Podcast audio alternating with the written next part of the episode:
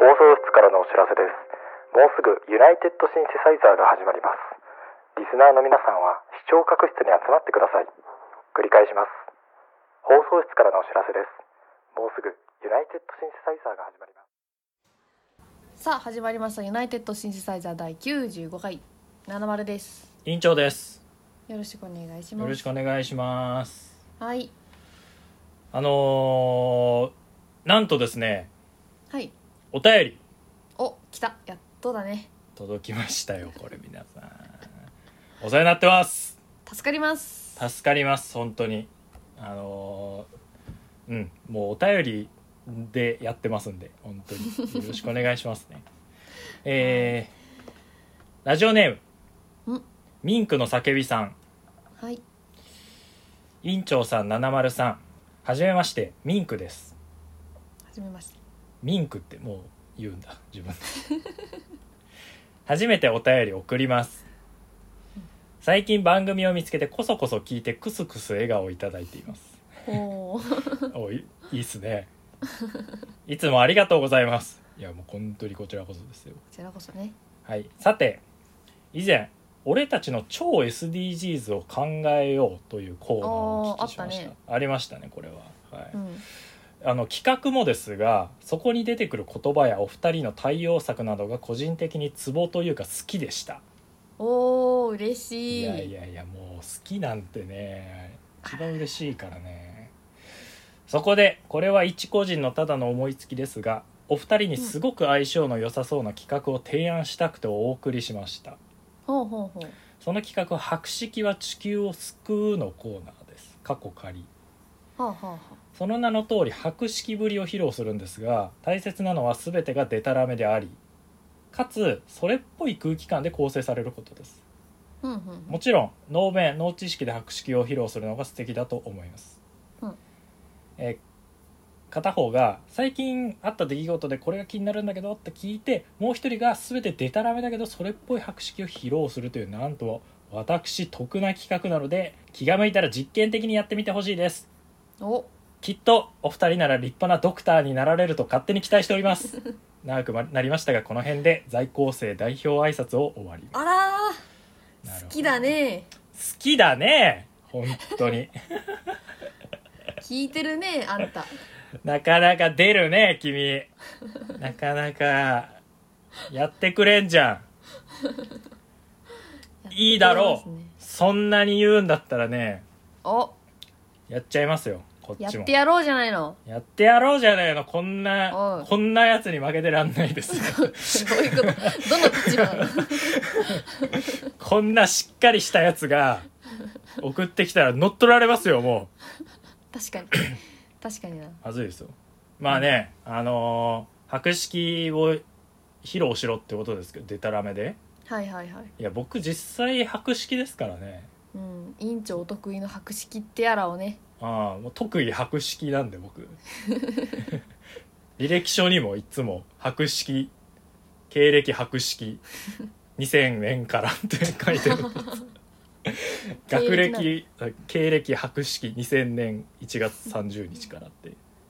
やってるんでもうそんな別に僕デタラメじゃなくて普通にあの知ってることだったらもう普通に博識で答えてやりてえってところですよねうんうんうんああかかってこいって話ですよじゃあやるぞおあのうんーよくねそのコンビニとかのさカット野菜とかあるじゃない、うんうんうんうんでそこら辺の野菜って、まあ、農薬が使われてるからその品質が維持できますよっていうやつじゃないですか、そうだねううんんはいで無農薬野菜ってあるじゃないですかはいはい無農薬野菜あります無農薬野菜もまあでもうん持つっちゃ持つじゃないですか、その違いというか無農薬ってやっぱいいのかしらあ無農薬がなんでいいのかっていう話かなうーんまあそうだけどそのその品質が保たれるのであればはいはいはい農薬使っていいじゃないですかそうだね私体に害はあるって分かってるはずなのにななぜこう世間は無農薬を推したがるんですかねあーそうだねまああの基本的に農薬とは言われてるんだけどうんうんうんうーんまああれだしなんだよねだしなんだかつおだしとか、昆布だしとかいそうだねうんうんだしを野菜にかけてるわけなんだけどあじゃあ全然いいじゃないですかまあ、野菜ってやっぱりそのそのままの状態だとうんなんかみんなさそのしなんか野菜って 結局植物なわけじゃん。うんうんでじゃあざそこら辺に生えてる雑草とさうんうん野菜って何が違うかっていうとこれさ、違いないんだよね。まあ大きく言えばそうだよねそうだよねだって植物っていう同じカテゴリーの中でなぜか野菜っていうものとか果物っていうものがあったりするわけなんだけど、ほうほうほう結局そこのカテゴライズって人間が食べられるかっていうまあまあまあことだったんだそうねそうだけど今さ野菜って言われてさあのじゃあ野菜で山手線ゲームやりましょうみたいななった時に、うんうんその出てくる野菜ってもう決まってくるんだよねうんうんうんそりゃそうだ、うんそうもうさ野菜じゃあ行ってこうって言ったらまあ例えばレタスとかトマトとか、うんじゃがいもとかアスパラガスとかうんうんうん、ってなってくるじゃんでもねそういうそのそのじゃあその本当のアスパラガスわかる本当のアスパラガスその本当のトマトわかる本当のトマトあのもう俺たちってまだ生まれてから20歳ぐらいだから 20, 20年ぐらいだからさうんうんそのもうある世界に生まれちゃってるわけなんだけどうんうんそのもうす野菜っていうものができてもう2000年以上経ってるわけよはいはいはいだったらその本来の野菜ってもうあの形を保ってないわけねうんうんこれまあ本当の今から言うのは本当の話なんだけどうんおう昔バナナってもう少し美味しかったんだってえー、あこれ本本当当の話これこれ本当えのっとどうい話うこと バナナバナナのとこバナナ今バナナのとこバナナって昔は本当に美味しかったんだってもっと美味しかったんだってでもその美味しい品種なくなっちゃって今別の品種になってるんだってえ絶滅しちゃったのそう美味しいバナナの品種は絶滅しちゃったんだあらーそうでそれと同じように野菜ってもう本来のトマトとかうんレタスとかキャベツみたいなものはもう終わった絶滅しちゃってんの、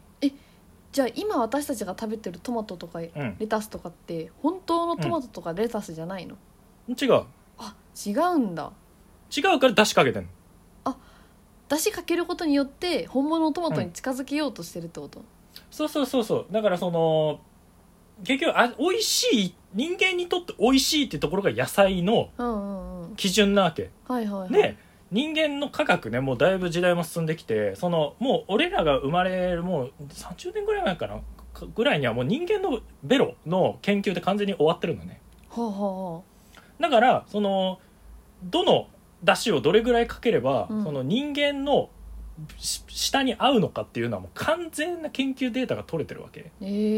ー、なるほどねそうってなると野菜ってその人間がもう作り出し人間にとって美味しいものだったはずが人間が作り出した自分の舌に合うものにもう変わっちゃったその形骸化しちゃってるわけねはあはあはあはあそうだから農薬っていうのは良くないよっていう話なわけその結局人間のそのなんだろうねまああの結局出汁だからうんあのちょっとその出汁の好き嫌いによるかな農薬か無農薬かって出汁の味が好きか嫌いかによって、そううそうそうそうそうそういうこだそとうそうだからしなるほどねた例えば、ううんん、となんだろうな、えっとブロッコリーにはね白だしをねうんかかけてんだけど、まあ、白だしってやっぱ好みがあったりするからあはあはあまあ白だし嫌いな人はやっぱ無農薬選んだ方がいいかなっていうじゃあその無農薬ってうん、なぜその表記してるかっていうとこれは出汁の味しませんよっていう表記だったんだ、あそうそうそうああそうだったんだねそうでその美味しいって感じるのはその本当にたまたまらしいあそうなのそのそうそうそう野菜に不足している旨味成分を出汁によって補ってるわけではなく、いやいやほんいや補ってるんだけど、うんあのだからブロッコリー無農薬のブロッコリー食べて美味しいと思うのであればうんうん、それは雑草食べて美味しいって言ってるのと全く同じなあそうなんだのうんそうへーたまたまそうその個性としてまあまあでもそこも説あるけどねああなるほどねそうそのやっぱ人あの遺伝子的にね、まあ、そこが分けられてるみたいなのも聞いたことあるからそのあの出汁をね分解できるその人種とできない人種がまあいるっていうのは聞いたことあるかああ出汁を分解できない人種がいるんだそれってもううん何も食べれないんじゃないです か、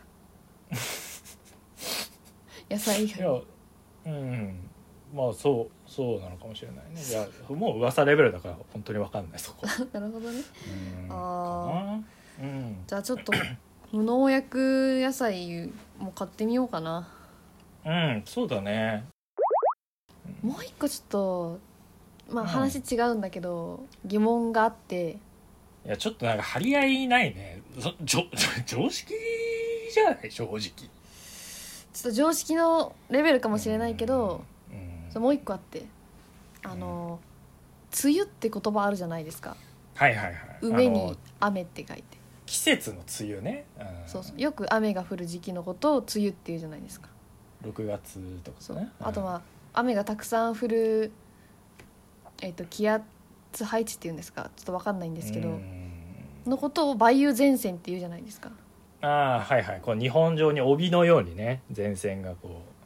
うできるなんで梅って入ってるんですかねあのうーん赤痢っていう病気知ってるかなえ何何赤痢っていう病気は知ってるいかなやちょっと知識不足でああ知らないですか、うんあのまあ赤痢っていう病気があってねうんうんこれはあの細菌の病気なんですねはいはいはいうん、であのーまあこれはね特に昭和の時代に流行った病気なんですけれどはいはいはいも、うん、これねどういう時に発症するかというとこの梅の実をねうん生で食べるとうん赤痢っていう病気に、ね、なるんですねほうほうほうほうほこれは本当です。えー誤解を生まないために一応補足しますが、えー梅を食べると赤痢になるという情報は、えー全くそのような事実はございませんでした、えーこの後ですね調べましたところえーそういったような事実はえー全くえー確認することはできませんでしたまああの梅を食べると赤痢が治るといったような情報はまあ昔はあったようでしたけど、まあ、そこら辺の情報を私が私がねあの完全に間違った状態で記憶していた、えーようです、えーこの度はですね全ての生梅業者様に、えー多大なるご迷惑をおかけしかけました、えー大変申し訳ございませんでしたはいそれでは続きをお聞きくださいう赤痢っていう病気になるんだ梅食べるとなりなりますなりますおーこれはほんこれは本当です本当に梅を食べると赤痢と赤いう痢病っ気にてあなのります下痢の「痢」と赤いで赤痢なんです、ね、ああそうですそうです赤痢という病気があるんですけどももしかしてこれちょっと待っはい、ていや違う違うはずよねえななんですかはい聞きなんまでしすょかうああ赤痢と梅のいやいやいや梅と梅雨と赤痢の関係性はないはずだいやいやまあまあ聞いてくださいよはいそこからねでそのまあ梅の実を食べるとうんその赤痢という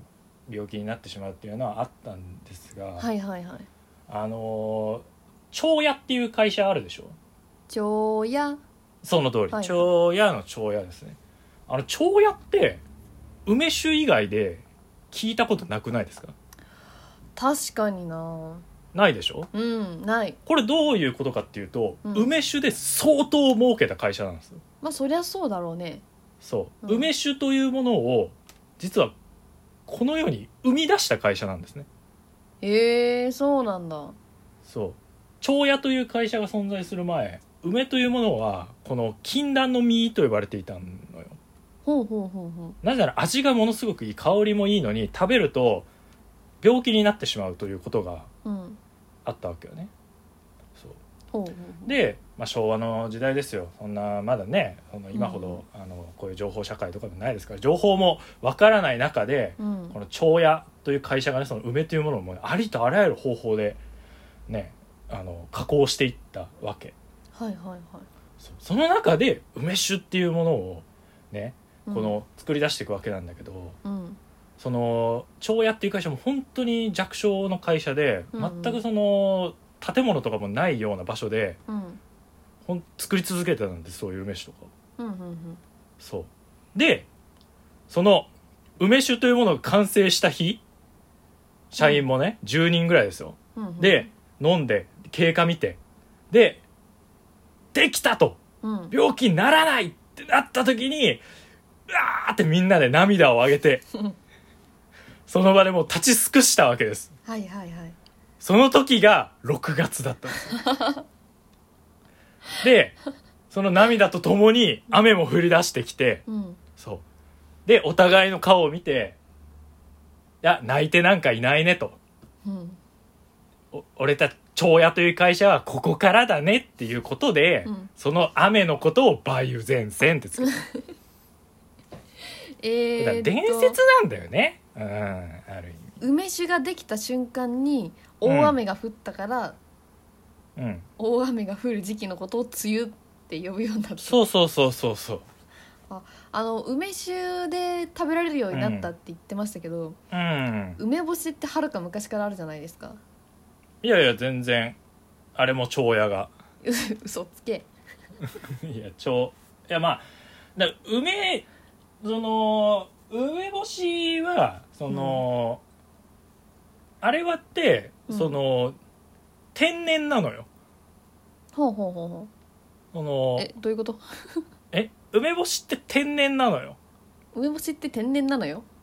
うんいやだからそのそのたまたまうんそのしそとうん梅とうん水たまりがないとできないの梅干しってえー、っとどういうこと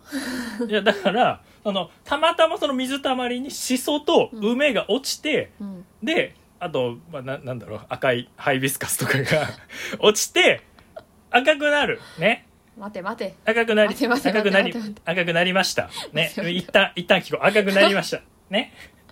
でこの状態それをたまたまでも梅だからね当時の人たちはもう禁断のみんなが食べられなかったんだけどでもまあバカなやつがいましたとそこに、うんうんで食べたらこれ美味しいってなったんだけど、うんそのいこれまでね全く実はね作ることができてない梅干しっていうおー人工的に、梅干しってさうん、はあのー干すじゃないですか一い回、はいはいはい干した後にでまた瓶漬けにしてえっと、うん何ですっけ氷砂糖だか塩だか分かんないけどそれで漬け込んで赤じそと一緒に漬け込んで赤くなるじゃないですか、そうですそのねハイビスカスとか え待ってあ赤じそってあんの赤じそってあるんですよ 赤じそってあんのそれによって着色されてるんだけどじあゃあじゃあ赤じ そですってなんだよじゃあじゃあ赤じそがいや生えててそはあはあう知ってました梅干しが赤い理 由赤じそハイビスカスも入ってますけ どねハイビスカスも入ってんのハイビスカスも入ってたけど はい俺が見た限りで、はいそうなんだハイビスカスも入れてました、うはーいんうん、YouTube あ明日の話題明日の話題で梅干しにハイビス研カ究ス所かなんかねフェルミ研究所で。てるでってつってつでつってつてるでってつってつでつっててるでってつってつてつて皆さんこんにちはてるでってつってつてつてやってたんだはいへえ皆さんこんにちはってうん電乱子も言ってましたよ電撃ランキングでも言ってましたんであーそれはちょっと知らなかったなはいそうですねすごいいい知識が聞けた気がするわうんね勉強なりななならないわけないもんねまあそうねうん勉強になったわ、あーどうしようかな最後なんかいもう一問出 すああいいよもう一あ個のそのちょっとこれは短くうん、うんまあふとした疑問なんだけどウーロン茶のウーロンって何ああウーロンねそうそうそうそうはいはいはいはい、ウーロン、まあ、緑茶だったら緑だからうん緑茶ってのは分かるんですけど、うんまあ、ジャスミン茶もねジャスミン使ってるからじゃあウーロン茶ってなんでウーロンってなんか鳥っていう字入ってませんっけウーロンってあはいはいはいはいそうだねあのこれはねすごい簡単で、はいあのウーロウーロってあれでしょウーロウウーロウーロウーロンそのウーロって、まあ、ある日本語の中国読みなわけなんだけど日本語の中国読みっていうパターンもあるんだ、でも全然もちろんもちろんウーロン茶だって中国でできたものですからねあの 何かっていうとそのウーロウウウーロの日本語は、そのウロ覚えのウロそのウロそうそうそうそうウーロううーんウロ覚えのウロがあのウーロになって、うんあウウーロがウロ覚えっていうこの言葉になっていったわけなんですけどあじゃあウロっていう言葉のえどういう意こ味ウロ覚えの語源がウーロンってことウーロうんじゃないですウーロです、ウーロうん、ウーロはあはあはあ、うん、ウーロ、うん、があの元の言葉なんですね。そうはあはあ、でその、まあ、飲み会とかした時にそのお酒飲んだらこう記憶が曖昧になるでしょおぼろげになりますねそうそうおぼろげになるそうでウロ覚えって、まあ、おぼろげに覚えてるみたいな意味ですから、あのえっ、とウーロがそのうウロ覚えになっちゃうわけなんですけどその「うんろ」うん「うん」になるとその、まあその否定形になると。 N がついたら否定形になるんだそうそう、ウーロ、んになる。ほうほうほうほそうウーロ、んになるから、その、うろ覚えにならないで、その、飲み会の途中とかでウーロン茶を挟むでしょだから、ウーロンなんです。うああなるほどうんちょっと待てよ待てよ、うんなんか怪しい点があった気が するなえっとですよ。うろ覚えはいはいはい。の語源はウーロでうんうんウーロをおぼろげであんま覚えてないであそうそうそう。 N がついたらそう、その否定形になるからそう、ウーロ、んですよ。あじゃあもともとお酒の席で飲まれるお茶だったんだあ、そうそうウーそロう。ン茶もってう、できた時からお酒の席で飲むお茶だったそうです。ウーロン茶という。でそ、のウーロン茶が逆輸入で中国に行った時にうあんうの、ん、鳥龍茶って書いてウーロン茶って呼ばれるようになったってことああ、そういうことです、そういうことです。そんなお茶が逆輸入のパターンってあるんだねいやあります、あります。えあーっち側でもその飲まれるようになっていったみたいですじゃねあちなみになんで中国の当て字で鳥に龍って書くんですかねあああれはもうだから良すぎて良すぎてあと待って良すぎよこれ鳥じゃないかカラスかなああそうですねカラスだと思いますカラスの龍ってめっちゃ強そうじゃないですかああまあそうですねそのやっぱりあれですよねそのまあ飲み会ってやっぱ悪いことなんであーお酒って悪いことですかお酒はやっぱもう罪なんで そうなんだそうだから悪いものをとりあえず並べてみたそうですえー カラスと龍どういうことカラスとウーロン竜茶ってその記憶をはっきりさせるものじゃないですか、それっていいものじゃないですかなんでそのお酒の悪い部分を名前にしたんですかねい昔やのだ人かっらていやだからいやもうああれあれごめんごめんあっちあっちあのカラスでついばまれたように目が覚めるからまずカラスってついてますし竜に首を絞められたかのように目意識がはっきりするからウーロン茶って言うんですああそういうことなんですねはいそうですそうです別にそのうんうんウーロン茶ってそのい色がちょっと黒っぽいからカラスってついてるとかそういうわけではないあ全然違う違いますあそうなんだそうそうそうそうすごく目がよくよくうろ覚えじゃなくなるっていう意味でウーロンですかねあーすごいまさか日本から中国に渡ったお茶だとは思わなかったです、あそうそうそうですうよ、ん、その呼び方だけね輸入されたわけですから日本の方へえなるほどにねそうなんですそうそのお酒の間に飲むお茶のこと全部ウーロン茶って言ってたんでああなるほどねそういうことかすそうでもいつかあのちょっと報じたあれがあの、ウーロン茶のその代名詞になってったわけですあーそうそうそうなんですかそうそうほうほうじたらほうじ茶になるんじゃないですかいやだからでだからそのあの あのあのウーロン茶今頭の中に思い浮かんでるあのウーロン茶ね、はいはいあのウーロン茶ねはいあれはだからなんか、まあ、お茶だったのよはいはいはいでそのおいろいろあるお茶の中の1個だったあのお茶、まうんうんうんあ、ちょっと香ばしいお茶みたいなちょっといい香りのお茶ぐらいの認識で飲んでたんだけどうんこれお酒の間にやっぱこのウーロン茶っていうのが一番いいねってこうなっていってその中のこのちょっと黒のような茶色のようなお茶そうめそうっそうそうちゃいいねってなってそのそうおそうそうそう酒の席で飲まれるお茶の代名詞になったことからウーロン茶と呼ばれるようになったとそういうことですそういうことです分かっ知知ってでも詳しいね詳しいねいやいやいやいやまとめただけですからやってたお茶なんか学みお前み見たでしょ先にそれネットで調べたでしょそれいやいや今いや今調べたでしょそれいやーまさかこんなねえいや教えてくださったことをねそのまま復唱しただけですから、いやいやいや本当えええちゃんと聞いてたってことちゃんと聞いてました 嬉しそうにありがとなるほど、うね、いやもうここんぐらいしかないからさ正直うんうんうんあの知識そのなんかさやっぱあんまそのひけらかしたりとかしたらもう恥ずかしいことじゃんそれって